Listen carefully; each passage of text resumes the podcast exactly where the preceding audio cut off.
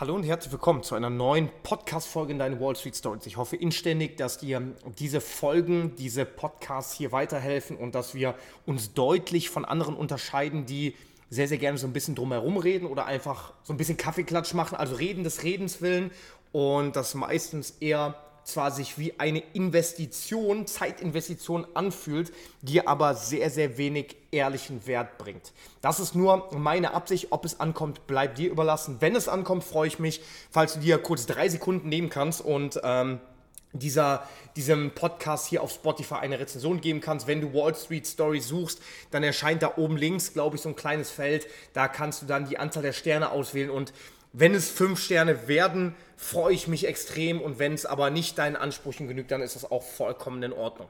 In dieser Folge soll es nicht um Podcast oder oder oder gehen. In dieser Folge soll es um ganz, ganz wichtige andere Dinge gehen, nämlich dem richtigen Verhalten an der Börse. Und wir haben sehr, sehr viele Ansätze, die versprechen, ein richtiges Verhalten darzustellen. Im Endeffekt tut es das aber sehr, sehr wenig. Und je mehr du dich im Trading Space, also quasi, je mehr du dich im an der Börse quasi entlang bewegst, desto mehr merkst du, technische Analyse hilft dir, dein Risiko zu minimieren für eine Investition oder für einen Trade, beziehungsweise das Ganze zu systematisieren. Aber es ist egal, welchen Ansatz du verwendest, du wirst nicht den heiligen Gral finden. Und je länger du an der Börse bist, je mehr Geld du vermeintlich verloren hast, das war bei mir der Fall, desto mehr habe ich gemerkt, es kommt auf die Trading-Psychologie an. Und das ist so ein großes Feld, dass man sich sehr, sehr häufig dann auch so ein bisschen in ähm, so Wunschschlössern verliert. Und ich kann das komplett verstehen, wenn es für viele einfach gar nicht so hundertprozentig ansprechend ist und die sich weiter und weiter vertiefen und nach dieser einen Unterstützungslinie suchen oder nach diesem einen Indikator suchen. Ich kann dir versprechen, egal wer das anteasert und egal wer es dir verspricht, den wird es nicht geben und der wird nicht existieren. Und aktuell lese ich wieder sehr, sehr viele Bücher von vor allem sehr erfolgreichen Tradern, Autobiografien, aber auch Trading-Psychologen. Und da wird eine Sache klar, um voranzukommen, musst du im besten Fall eine Sache machen, all das, was du gesellschaftlich gelernt hast, vergessen wir sind durch die Gesellschaft eher so ein bisschen schmerzgesteuert oder so ein bisschen leidgesteuert. Ähm, das klingt erstmal melodramatisch, aber wenn wir mal überlegen, wie wir Dinge lernen, dann ist es meistens nur dann, wenn eine Person, die mehr Macht oder mehr Autorität hat, uns Dinge sagt, wie wir Dinge zu tun haben. Und wenn wir davon abweichen oder das nicht schaffen, dann werden wir bestraft. Denk einfach mal an unser Schulsystem. Und dementsprechend ist unser Zweck gesellschaftlich gesehen, mehr zu arbeiten bzw. mehr Autorität und mehr Macht zu bekommen um das quasi zu lernen und damit aufzusteigen. Und dementsprechend haben wir einen Kompensationsmechanismus, der verhindern soll, dass wir Leid erfahren. Und je weniger Leid wir erfahren, desto erfolgreicher sind wir und desto mehr Macht und Autorität haben wir.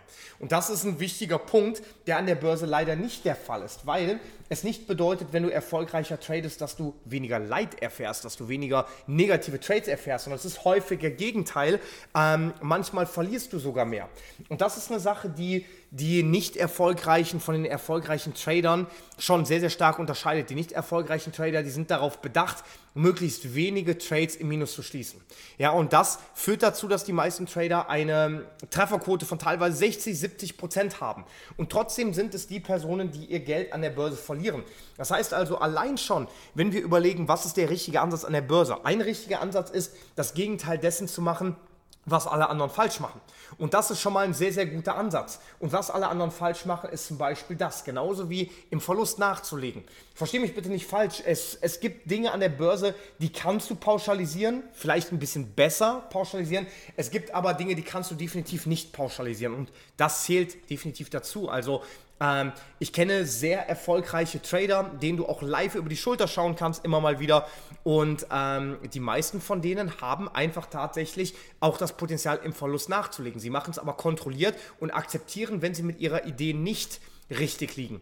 Das Problem ist aber, wenn du einen Trade unendlich lange offen hältst und anfängst und anfängst und anfängst, im Verlust nachzulimitieren, ohne eine Grenze zu ziehen oder eine Grenze zu haben, beziehungsweise die Grenze dort ist, wo das Kind schon im Boden gefallen ist, dann hast du letztendlich definitiv einen Nachteil. Nicht nur psychologisch, sondern vor allem auch systematisch an der Börse, weil dann spielt sich nämlich genau das wieder. Du kannst zwar ähm, sieben von zehn Trades von mir aus im Profit schließen, aber wenn die drei Trades, die ins Negative laufen, wenn da auch nur einer davon dabei ist, der 30, 40 Prozent deines Kontos frisst, ja, dann führt das dazu, dass diese sieben Trades, die du im Positiven geschlossen hast, wahrscheinlich nicht dazu führen, dass du immer noch im Profit bist. Und das ist eben ein ganz wichtiger Punkt, weil wir durch diese vermeintliche 50-50, ja, der Chart kann steigen, der Chart kann fallen, durch diese vermeintliche 50-50-Entscheidung trotzdem den Nachteil haben, weil wir uns im Verlust anders verhalten als im Gewinn.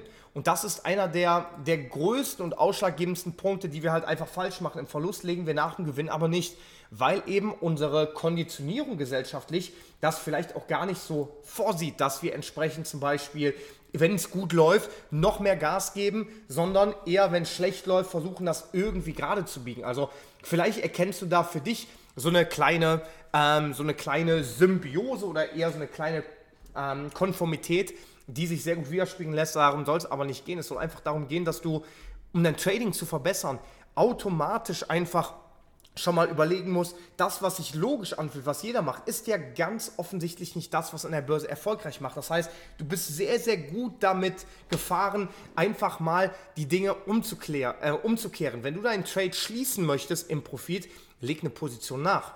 Vielleicht nicht mit der gleichen Positionsgröße, weil du dadurch letztendlich natürlich auch wieder dein Risiko erhöhst, aber allein schon den Gedanken zu haben, ey, ich kann ja auch einen Gewinn nachlegen, kann dir schon ordentlich helfen. Und auch das führt häufig dazu, dass wir meistens, wenn wir so im Trading unterwegs sind, wir wollen immer diese Laser-Einstiege haben. Und dann versuchen wir uns mit einem Stop-Loss von 2 Pips, 3 Pips, teilweise nur 5 Pips, versuchen wir riesige Chancen-Risikoverhältnisse auszubauen. Aber ein Stop ist ja nicht da, um dich zu bestrafen, wenn dein Setup nicht sofort für dich läuft oder um dein, dein, dein Setup sofort entweder zu sagen, entweder genau jetzt oder gar nicht. Dein Stop-Loss liegt da, um dein Risiko zu begrenzen, um dein, wo dein Setup nicht mehr gültig ist, um das letztendlich rauszunehmen. Und wo der Stop-Loss liegt, das ist immer so eine Wissenschaft für sich, aber überleg mal, ein Markt kann auch ein höheres Hoch machen und trotzdem nicht im Hoch schließen, sondern sich nur Liquidität abgreifen, um dann weiter nach unten zu rennen. Und mit welcher, mit welcher Technik kannst du dem quasi ein bisschen vorbeugen. Und da fängst du halt schon an. Legst du den Stop-Loss knapp über das Hoch, dann kann der Markt dich vielleicht ausstoppen, weil er die Liquidität über den Hochs holt und dann die Richtung zu wechseln. Dementsprechend macht es Sinn, wie wir hier auch in dem Podcast gesprochen haben, entweder Ankerpunkte zu wählen, du hast Ankerpunkte im Markt, da kannst du möglicherweise Liquiditätshand erwarten, das heißt, das Stop-Loss sollte nicht mittendrin liegen, sondern entweder solltest du vorher raus oder nachher raus, also das ruhig noch mit reinnehmen und dann den Stop-Loss ein bisschen größer machen, weil es ist statistisch nachgewiesen, es ist häufig besser, größere Stop-Loss zu wählen, weil du zwar, dann wirst du zwar, wenn du ausgestoppt wirst, mit einem größeren Minus ausgestoppt, du wirst aber seltener ausgestoppt. Das gilt aber nur, wenn du nicht andere Faktoren einfach ignorierst. Weil einfach einen Stop-Loss blindlings liegen zu lassen und zu sagen, ja, ich lege den jetzt 300 Pips entfernt, dann Hauptsache ich werde nicht ausgestoppt, ähm, auch der wird früher oder später dann auch gezogen, der Stop-Loss. Wenn du eben aktuelle Strukturen missachtest oder wenn du einfach wirklich auf Teufel komm raus missachtest, dass der Markt dir sagt, du liegst falsch. Dafür musst du aber eine gewisse Flexibilität haben, dafür musst du eine gewisse Offenheit haben und zu verstehen, wann der Markt dir diese Information liefert.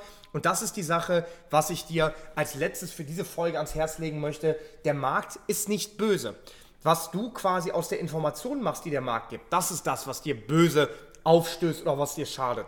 An sich zeigt der Markt nur, entweder positive oder negative Entwicklungen. Und weder kümmert sich der Markt um dich noch um deine Gefühle. Also ähm, es hat komplett nichts zur Sache, ob die Bewegung nach oben oder nach unten geht. Das macht er nicht, um dich zu ärgern sondern wenn du dich ärgerst, dann ist das nur ein Produkt dessen, was in deinem Kopf vorgeht und was du aus dieser Bewegung machst. Und dementsprechend ist die wichtigste Funktion eine Rationalität an den Märkten zu haben. Und diese Rationalität, die kriegst du nicht einfach so, die musst du dir hart erarbeiten, vor allem auch indem du außerhalb des Marktgeschehens vielleicht noch mehr an der Trading-Psychologie arbeitest. Und darüber hatten wir bereits auch schon ein paar Folgen gemacht. Und dementsprechend hoffe ich, dass ich dir hier nochmal einen Anreiz geben konnte, dem einfach noch mehr beizupflichten, ich wünsche dir einen wunderschönen Start in diesen Tag oder wann auch immer du diesen Podcast hörst. Gute Trades, dein Dominik von der Wall Street Story. Ciao, ciao.